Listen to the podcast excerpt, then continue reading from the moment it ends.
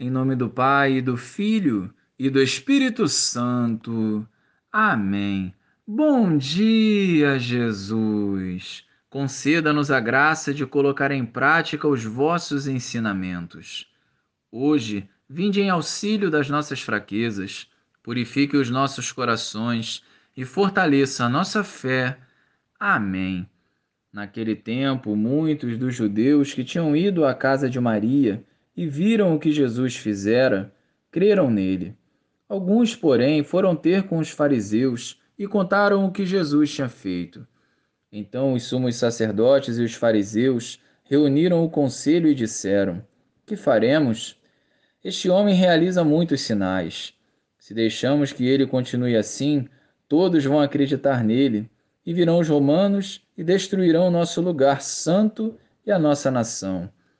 Um deles, chamado Caifás, sumo sacerdote em função naquele ano, disse: Vós não entendeis nada.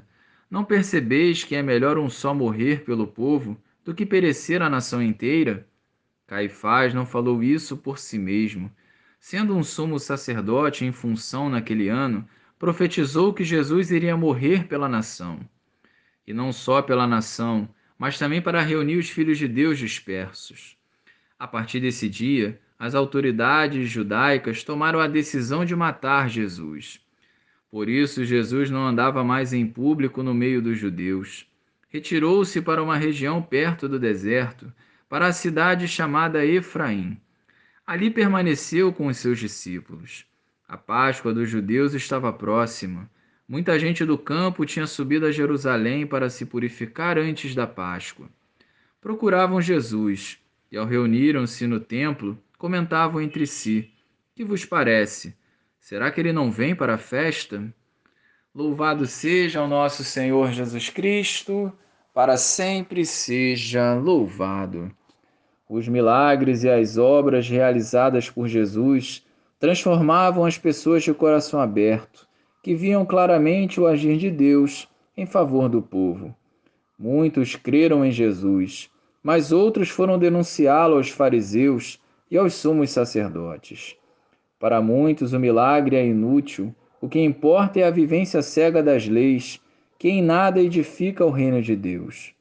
O medo do reinado de Jesus os levaram a uma decisão: era preciso matá-lo.